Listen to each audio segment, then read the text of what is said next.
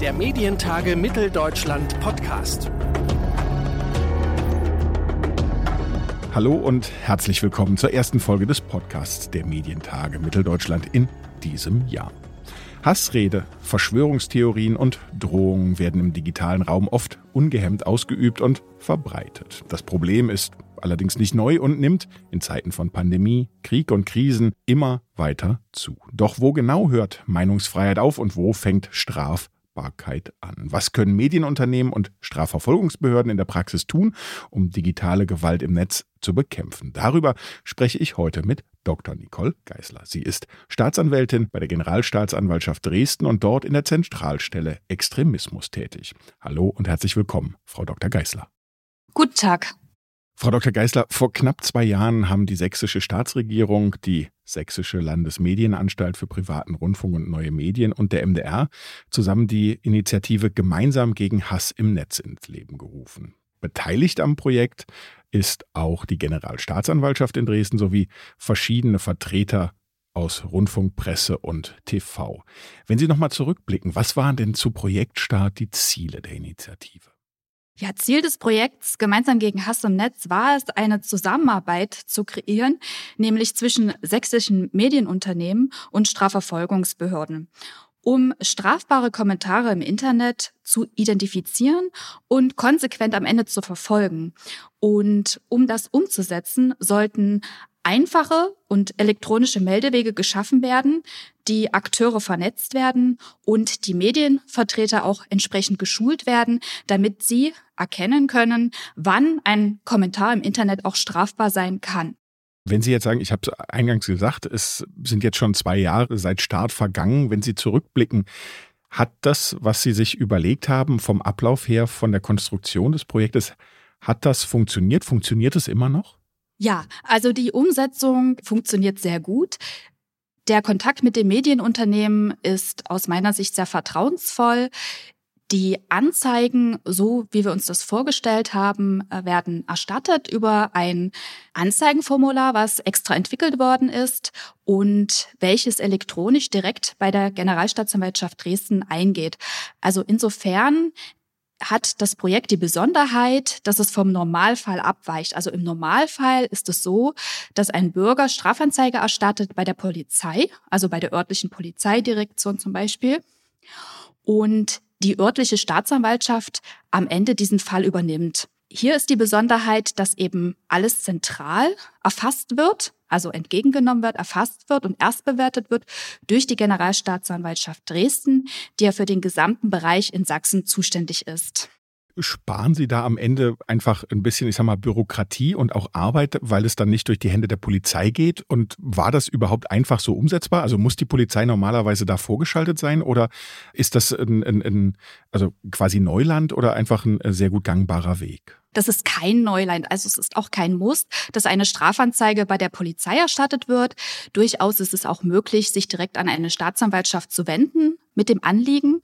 Hier ist es allerdings so, da wir verschiedenste Akteure zusammenbringen, also insbesondere sieben Medienhäuser und auch die Sächsische Landesmedienanstalt, ist es einfacher, sage ich mal so, hier zentral zu agieren und die Anzeigen zentral bei einer Ansprechperson zu bündeln. Jetzt nach zwei Jahren, wenn wir ins Netz schauen, wenn wir in die, in die Presse schauen, wenn wir in die Medien schauen, dann ist das Thema, ich habe es in der Anmoderation schon gesagt, nicht nur virulent, es scheint auch immer weiter zuzunehmen, Hass und Hetze im Netz. Inwieweit können Sie denn beurteilen oder sagen, wie sich Ihr Programm ausgewirkt hat äh, in Zahlen? Wie viele Anzeigen hat es gegeben? Wie viele Ermittlungsverfahren wurden eingeleitet? Kann man mit diesem Meldeweg etwas bewirken? Also es ist so, dass das Projekt ja insgesamt an sieben Medienhäuser und die Sächsische Landesmedienanstalt gerichtet ist.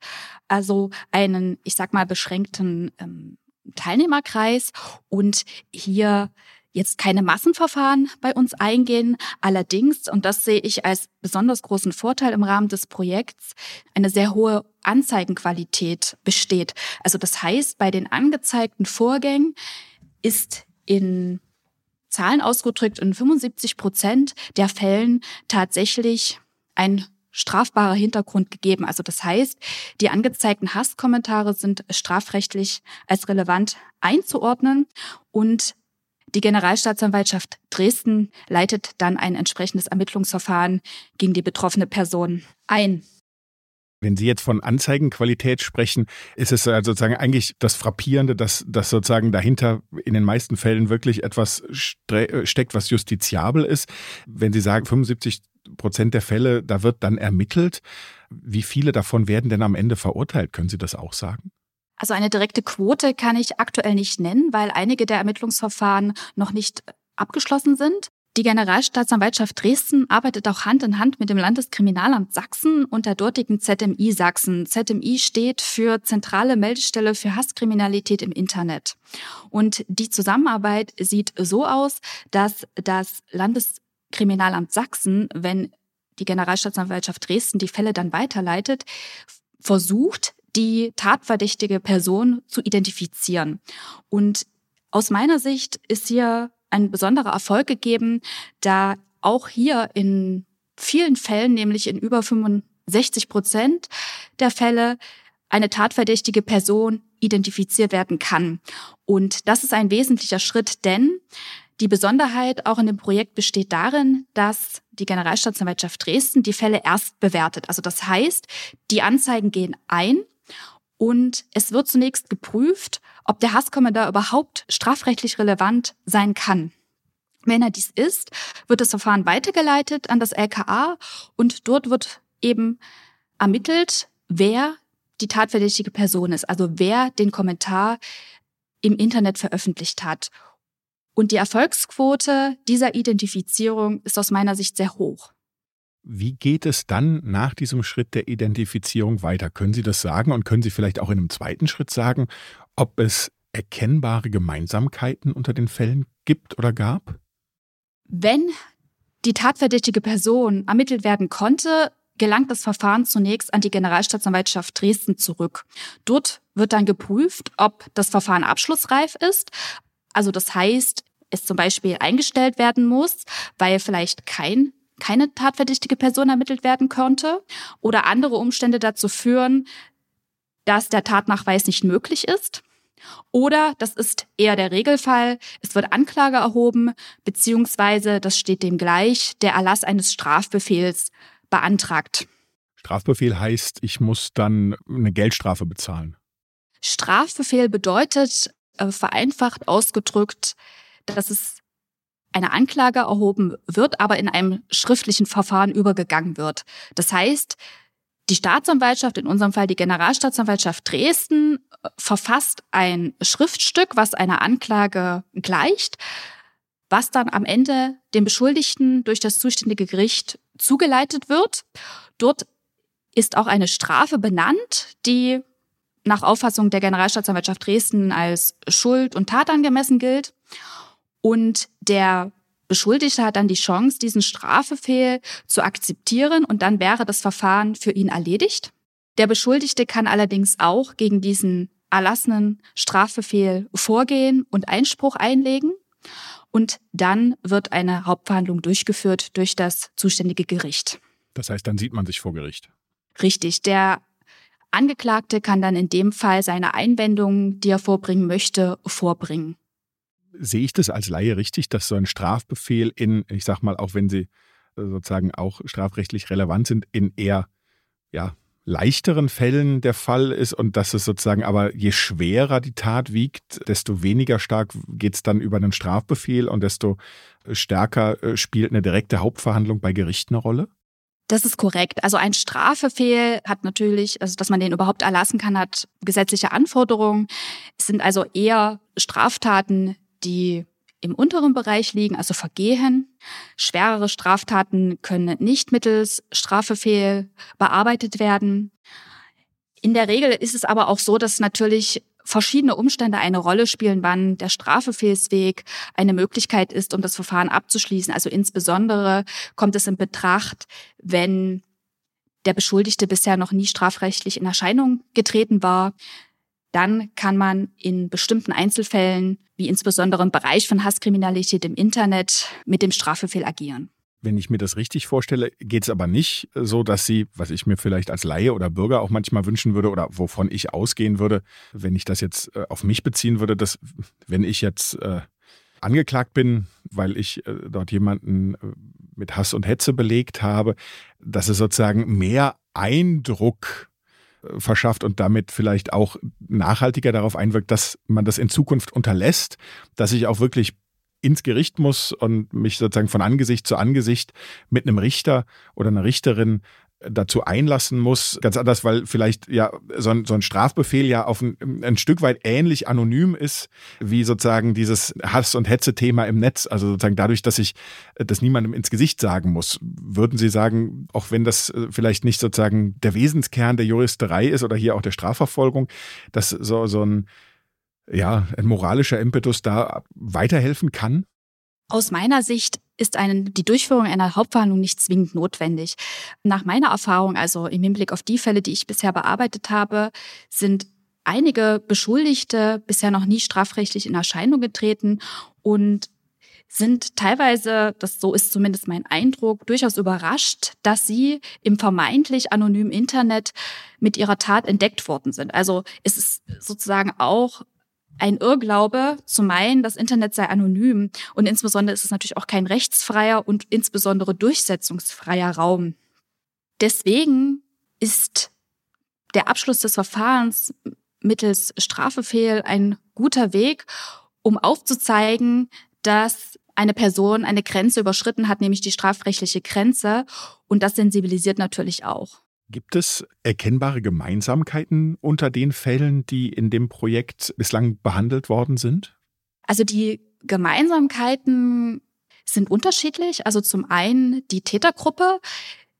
Überwiegend sind es männliche Personen und es sind weniger junge Personen. Also man könnte vielleicht der Auffassung sein, Internet ist eher ein junges Medium und es agieren jüngere Täter. Das ist nicht meine Erfahrung. In der Regel sind es Männer, die durchaus im fortgeschrittenen Alter sind. Jetzt könnte man, wenn wir sozusagen in, in, diesem spekulativen Bereich unterwegs sind, vielleicht auch sagen, dass die jüngeren Internetnutzerinnen und Internetnutzer ein bisschen mehr darüber wissen, wie wenig anonym das Netz an sich ist und deshalb vielleicht auch wissen, dass sie das im Zweifel zu unterlassen haben. Aber gut, das ist am Ende auch nur Spekulation. Das ist natürlich Spekulation. Ein Eindruck von mir ist, dass vielleicht mag das mit dem Alter zusammenhängen, das kann ich nicht endgültig bewerten. Aber teilweise entsteht für mich der Eindruck, dass das Internet bei manchen immer noch als der frühere Stammtisch gesehen wird, ja, wo man sich privat austauschen kann und durchaus auch mal derb auf dem Tisch klopfen kann. Aber das ist auch ein Irrglaube und ein Trugschluss denn das Internet hat eben nun mal eine größere Reichweite, ist am Ende auch ein öffentlicher Raum. Ja, das ist ein guter Vergleich, das, das stimmt. Wenn Sie jetzt das Projekt nochmal betrachten, äh, Sie haben es eingangs auch schon gesagt, Sie haben auch Mitarbeitende in den kooperierenden Medienunternehmen geschult. Wie sind Sie dabei vorgegangen? Denn ich kann mir vorstellen, die meisten Journalistinnen und Journalisten haben nicht Jura studiert, wie man die sensibilisieren muss oder überhaupt, wie sie sozusagen in das Projekt eingebunden werden. Ja, also die Schulungen sind sozusagen zweigestuft vorgenommen worden. Zum einen gab es sogenannte Basisschulungen. Aufgrund der Corona-Pandemie zu dem Zeitpunkt wurden drei Schulungsvideos entwickelt mit drei verschiedenen Themen. Also zum einen, weil Sie es richtig dargestellt haben, das sind in der Regelfall nicht juristisch geschulte Medienvertreter gewesen, wurde dargestellt, wie ein Ermittlungsverfahren überhaupt abläuft. Im zweiten Modul wurde dargestellt, wie Hasskommentare strafrechtlich eingeordnet werden können. Also das heißt, ich habe natürlich in einer relativ vereinfachten Art und Weise, damit es überhaupt verständlich ist, dargestellt, welche Straftatbestände in, in, Betracht kommen, also zum Beispiel die Volksverhetzung oder die Billigung von Straftaten oder auch die Beleidigung. Und anhand von Fallbeispielen versucht zumindest die Problembereiche aufzuzeigen und zu sensibilisieren, wann ein Kommentar strafbar sein kann und eine Grenze zu ziehen, wann es denn nur eine Geschmacklosigkeit ist oder nur eine Un Unhöflichkeit. Und diese Grenze ist nicht immer ganz klar. Das ist die Schwierigkeit im Bereich der Bewertung von Äußerungen. Und Auch das Grundrecht auf freie Meinungsäußerung schwingt natürlich auch immer in dem Bereich mit. Das heißt, dass es manchmal auch nicht ganz einfach ist zu erkennen, ist es jetzt ein strafbarer Kommentar oder nicht und insbesondere natürlich auch für einen juristischen Laien. Im dritten Video wurde dann auch das Anzeigenformular da, äh, vorgestellt und einfach die Anwendung gezeigt. Wie geht es denn jetzt nach, nach 24 Monaten, wie geht es nach zwei Jahren weiter mit der Initiative? Also das Projekt war ursprünglich auf zwei Jahre angelegt.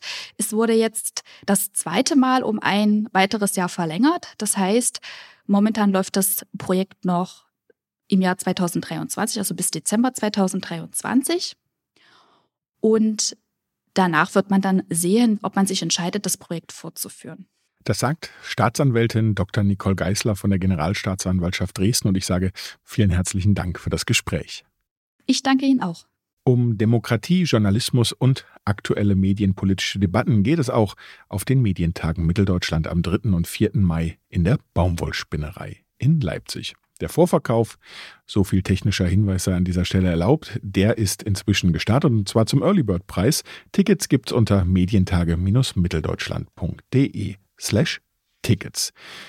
Hier können Sie sich auch eines der limitierten Kombi-Tickets für den Kongress und das Netzwerk-Event am Abend sichern. Mein Name ist Claudius Niesen und ich hoffe, wir hören uns in zwei Wochen wieder in einer neuen Folge des MTM-Podcasts. Bis dahin, tschüss, machen Sie es gut, wir hören uns. Der Medientage Mitteldeutschland Podcast.